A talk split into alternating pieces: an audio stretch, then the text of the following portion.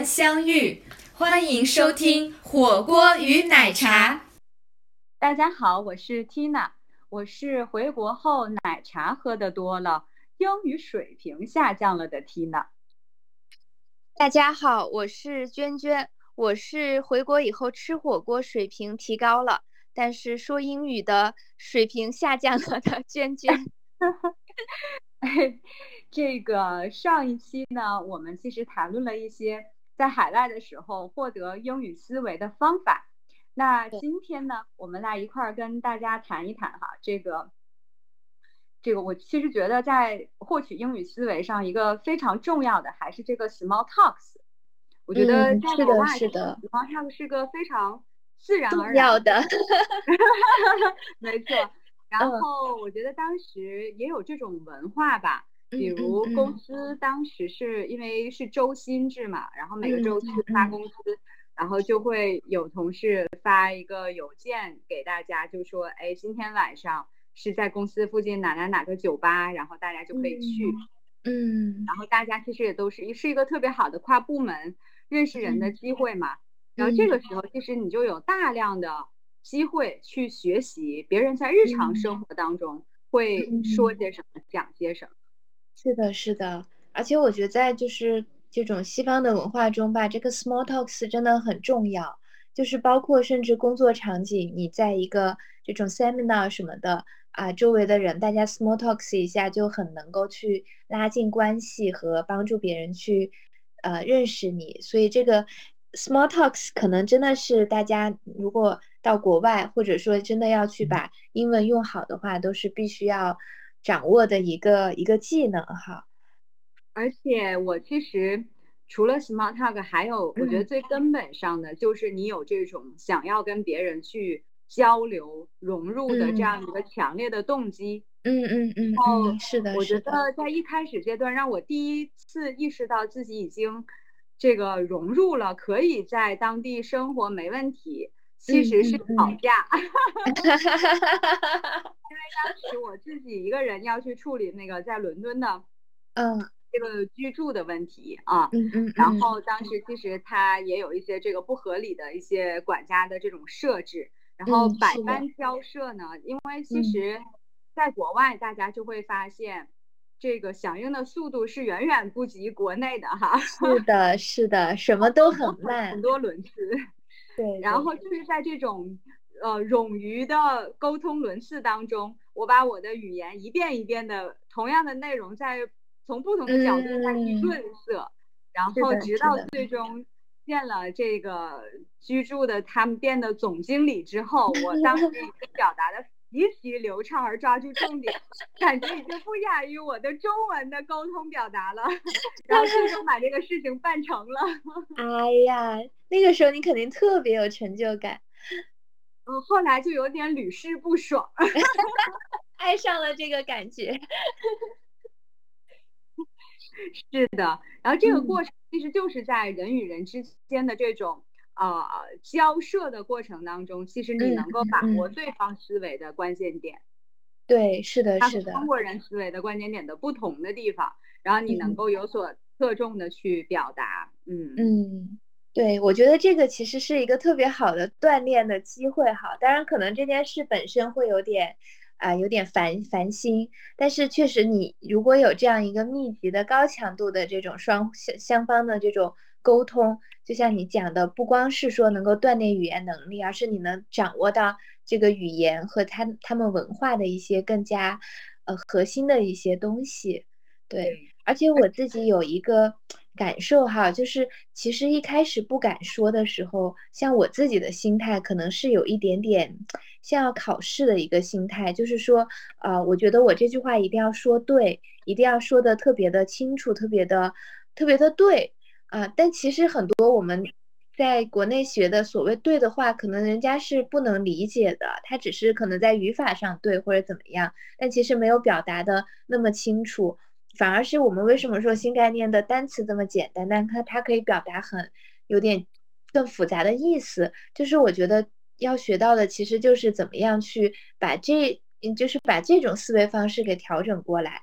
嗯，那我觉得就是真的是要把这个语言当做一个工具去用，就是不要怕用错，也不要怕说自己可能呃。就是不要想到我是要说一个对的话，而是想到我怎么样去通过我不管怎么样去把这些我能用的话给说出来，能够达到我这件事的目的。我觉得怀着这样的心态去重新去组织自己学过的知识的话，会有一个特别大的进步。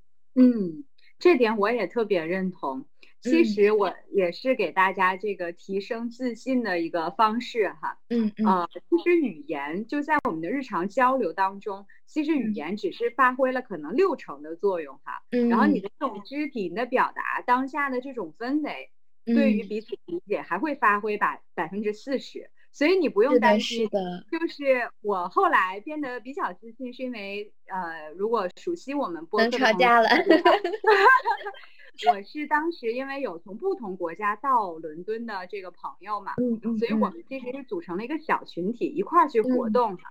嗯，然后他们其实也是在伦敦的话，也是异国嘛。虽然他们有一些其实就是大部分都是 native speaker，但是他们在伦敦也是异国。然后我们一块儿去探索伦敦不同的这种呃吃喝玩乐哈。然后在这个过程当中呢，我就发现，我即使一开始我觉得我的词汇量。并没有很大或者没有很复杂，但是大家都很能 get 我，而且我感觉好像我跟他们交流的时候啊，我也很能体会到他们的那那个有趣的部分，然后他他们也觉得我的表达呢可能很简单，但是呢却是有有想法的、有洞见的。对对，所以其实这个就就足够了哈。是的，是的。哎，我想起一个很好玩的事，就是当时我的那个。呃，爸爸妈妈有段时间到澳洲来看我，我们住在一起。啊，因为我平时要上班嘛，他们就会自己去溜达呀、逛什么的。啊，然后有一次他们跟我讲的哈，他们去超市买牛肉。啊，然后一般其实超市很多东西你是不需要。他我妈妈是懂一点非常简单的英文，然后呢，但超市东西一般你看了就知道是什么，你甚至都不需要懂英文，对吧？都大部分都很清楚啊。但是当时去买那个肉的时候，哈，就是肉就都长得比较像嘛，我妈妈就不是很能确定什么是哪个是牛肉，然后呢，她就尝试去跟店员去交流，但是他的英文可能呃就是词汇量没有那么大哈，就是没有。很好的去把这个事情完整的说出来，然后那个店员也很懵，两个人就一直在那儿比划，然后我妈就突然灵机一动，她就说，她就比了一个牛角，然后说妹儿，然后那个店员突然就 get 到了，就是啊妹儿，他也重复了一下，然后突然两个人就哎打通了这个沟通的这个障碍，然后就成功的买到了牛肉，我就觉得其实我妈这样的心态就是对的，就是说我可能。不不一定，我的英文要要到什么样的程度？就是我就是需要用这个工具来达到我的目的。哎，我觉得有了这样的一个呃想法，然后勇敢的去用的话，其实真的是呃能够提高的特别快。是的，是的。那其实这个就说了我们进阶到二点零了哈。但是回国之后呢，我们这个在日常这个不止九九六六的工作节奏下，如何去？保持原有的这个英文的状态呢？这个就谈到了三点零哈。虽然我们俩可能现在卡在二点五。是的，是的。我觉得回国以后，其实要保持这个状态挺难的，因为毕竟没有那个环境了，而平时工作也比较忙，就可能能够用它、能够说它的机会也少了。呃，我有一个朋友，他是在法国。呃，生活和工作一段时间，然后呢，他就跟我说，他回国，他回国大概两年了，他就觉得自己的法语退步的特别快，因为可能英文嘛，多少还会用一些，但是法语是真的是很很不常用，所以他就觉得，哎呀，我突然有一天觉得，哎，我好像不会说法语了，有种 有种这样的感觉，所以我觉得真的是要保持保持这个状态，也是一个特别特别难的事情。嗯，我我其实就是我的保持的方法呢，嗯，能说尽全力吧。然后，嗯，我现在其实有在尝试的，就是每天这个早起哈，利用早上的这点时间，然后密集的去去进行这个英文原版书的阅读。然后，那我觉得这里要跟大家分享的就是，这个时候读就不像上学的时候，你有大把的时间可以花一些笨功夫哈。这个时候就是其实要讲求这个学习的效率和效果了。嗯，是。现在再去看这个英文原版书的时候，嗯，可能也经经历过了咨询的这种思维的训练，我就会取舍一下。因为我就会每天其实换一个视角再去看的时候，我就假设我是一个英文博主的话，我看这一节章节，那么如果我要给大家讲五个点，我会选哪五个点？那我可能就不会只挑那些比较复杂的单词，而更多其实就是着力，我会想想，哎，他的这个表达我是能看懂了，但是我想我日常会这样去。表达吗？我能把它按这个方式去说出来吗？对，然后如果是这样，恰恰是我能看懂，但我又不是能够在日常生活中熟练的应用的表达方法，我会把它这个提炼出来，然后再通过查这个英文的这个词典也好呀，或者利用现在网上有很多这种学习工具哈，它可以把你查过的词直接都汇总起来，方便你后续再逐步的去看。对。所以现在这个就是我这个尝试去坚持的 办法哈。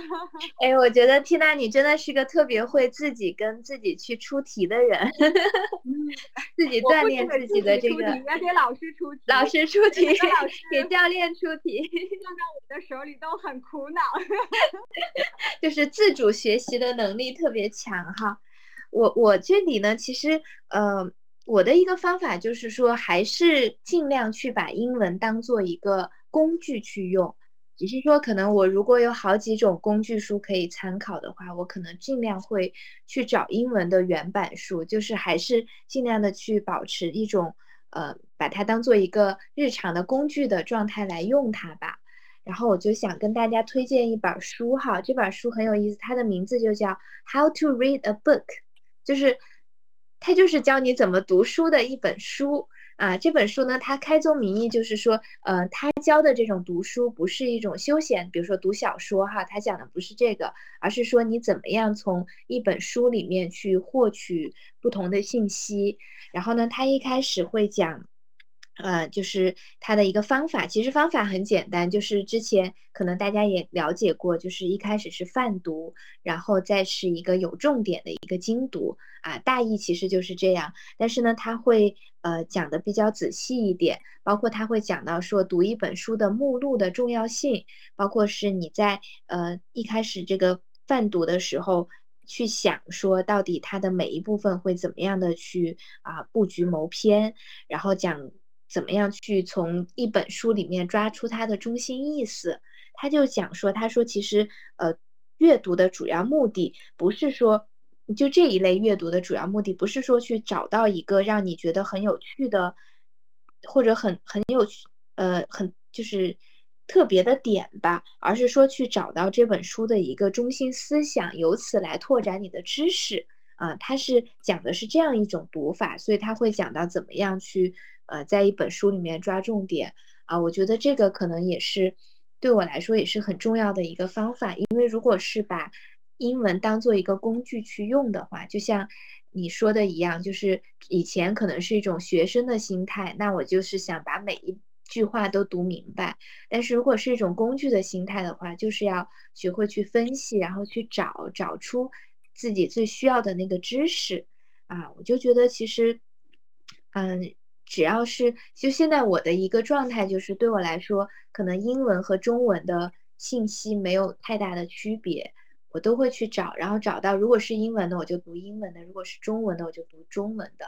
啊，所以我觉得，其实，在就是读这方面的话，我通过这个办法，还是能保持以前的一个，保持一个以前的水平吧。对，嗯，是，啊，然后我最近不是在读那个。啊，Surely you are joking，费曼啊，就是这个别闹了，费曼哈。然后我其实读了这个书的感觉，就像你刚才提到的，我对这个费曼这个人，我就现在有点上头，你知道？我觉得他就是一个极其聪明又俏皮的老头儿。然后我觉得每天读这个书的时候，仿佛在和这样的一个人每天早上再去做交流哈，然后导致我就是周末的时候还特别找出了 BBC 啊有拍他的一个纪录片。啊，对，然后大概也就是个七十分钟左右的纪录片，但是这个纪录片竟然把我给看的又兴奋又哭了。哇，他讲的是什么呀？让你如此的这个动情？他其实讲的呢，就是这个费曼的人生的几个关键的节点。然后其实他有很重要的一个点，其实他教的，通过这本书也好，通过纪录片去展示他整个人也好。你就会发现，他是对学习，他其实是一个特别融会贯通的人。他参与的这个美国当时原子弹的这个发明，然后呢，他又在物理学贡献了很多，然后他又是个艺术家，对他画画又特别。好，他又是个教育家，然后他天然的这种表达又特别的擅长，能够把特别抽象的物理用非常形象的语言来表达。然后其中有一个小的情节很有趣，就是。他在跟一个朋友，那个朋友是个画家，他当时呢是个物理学家而不会画画。然后他跟他的朋友就说：“你教你这周教我绘画，下周我教你物理，因为我们俩的理想，我们俩有共性的地方就是我们都很喜欢这个爱因斯坦啊。”嗯，对。然后呢，在教的过程当中，他的这位画家朋友就说：“哎呀，你看我们这个艺术家看一朵花的时候就能够欣赏它的美。”而你们物理学家只会把它拆解成很多这个这个细节，就会丧失了它有趣的地方。然后费曼就转过来用这，我觉得这个例子特别能体现费曼这个人的特点哈。他就说，他说怎么会呢？他说你看我们看到的花，不只是看到它的细节，首先我们都有一些审美意识，可能没有你那么高雅，但是我们也是能够欣赏花的。但是作为物理学家呢，我还会想的就是。花它是有颜色的啊，然后呢，花之所以有颜色，是为了吸引那些昆虫来进行授粉。那么就说明什么呢？昆虫也能够识别颜色。那么我就要问了，是原来低级动物也有审美的吗？呃，一下子问出这样的问题，就把生活当中非常常见的、大家都能够看到的现象，发掘它最有趣、最令人深思的部分？是的，是的。就是大家习以为常的部分，其实仔细想想，会有很多的有趣的这个点是大家都没有注意到过的。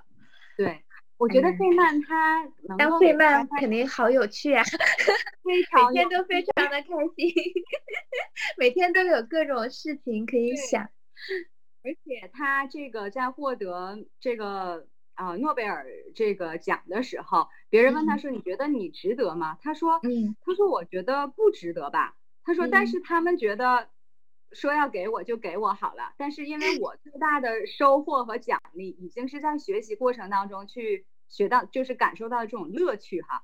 他是真的让我感受到什么叫做对学习产生了这种乐趣。然后我觉得他的学习是真的。”呃，我觉得书里面有一个观点，其实对大家去学习英语，呃，包括学习任何事情都还蛮有启发的。他说，其实有很多人都在执着于记很多概念，就是学学习的过程变成了你记概念的过程。但是，嗯，这种学习是非常的 fragile 的，就非常的脆弱的。嗯，因为其实你真正要做的是理解它本来的这种运转的机制和意思嘛。嗯嗯，所以它。从来不死背概念，他甚至给那些什么，呃，常见的这些概念起一个他自己的名字哈。对对，因 为在他的脑子里，这是这是一个对一个这个只是一个连连接点，可能他需要的是一个脑子里整个的一个框架。对的，对的，就包括他在去啊美国研发原子弹的过程当中，他起到的作用。因为当时他只是一个非常年轻的物理学者，而是同时和大量的这种物理学家去共事。但是当时的物理学家都在想的是，因为当时没有计算机，面对大量的这种运算的时候，大家就想，那我就拼了，我就努力哈。我觉得这就是一种战术上的努力，战术上的勤奋。但是费曼的加入呢，他学习他教给大家是一种把这个工作拆解了的方法，其实它是一种解决问题的思路。然后就变成原来呢是这个，呃，只有 A 做完了给 B，B 才继续往下算。它变成了把这九个人拆成三组，然后同时进行，把原来的工期缩短了十倍。然后从此其实立足于物理学界哈，被认为是这个美国当时最聪明的人。但其实你看，他运用的并不是物理的方法，而是一种解决问题的思路。那其实，在我们今天的这种探讨英语学习上也好，我觉得其实也是这样子。对，它更多其实是一种解决问题的思路，而不是局限于你背了多少单词，然后能够这个有记住多少语法哈啊。是的，是的，我觉得这个可能是我们今天讨论出来的一个核心的点哈，就是真的是把它当做一个工具去用，会比死记硬背的这个效率要高很多。我就想到最近我有一个有趣的事儿，就是我都毕业 N 多年了，对吧？但是 最近我有一个朋友，他突然让我给他高三的女儿辅导英语，然后呢，呃，结果呢，我还真的就是跟他讲了讲了一，就是可能几个小时的题吧。我就其实我当时很诧异，因为我毕业太多年了，我就想做题这个事儿，我应该是已经不擅长了啊。但是当时其实看到他那些完形填空的时候，哈，我就发现，哎，好像我真的能够选到那个正确的答案。就是我就发现，可能当你是学生的时候，很多时候你选那个答案是要去套用一些你学到的语法知识啊，或者怎么样。但是可能。呃，像我自己用的比较多了以后，其实真的就是有一点点自然而然了，就是你觉得，哎，这个地方不就该是这样吗？啊，所以我觉得其实还是得益于用，就是能够解决问题。哎，用的多了，很多可能啊，这种语法上啊，各方面的知识点上，包括词汇量上的问题，都能迎刃而解。是的，是的。那今天我们的分享就到这里哈。嗯，这个希望对大家在英语学习的过程当中能够呃有所启发，然后同时其实大家也不用有所担心哈，就是我觉得其实都会有这样的一些弯路要走，然后其实更多的是把它当成一个工具用起来就好了。嗯，对，是的，希望我们在学习英语的道路上都能够共同进步。那么。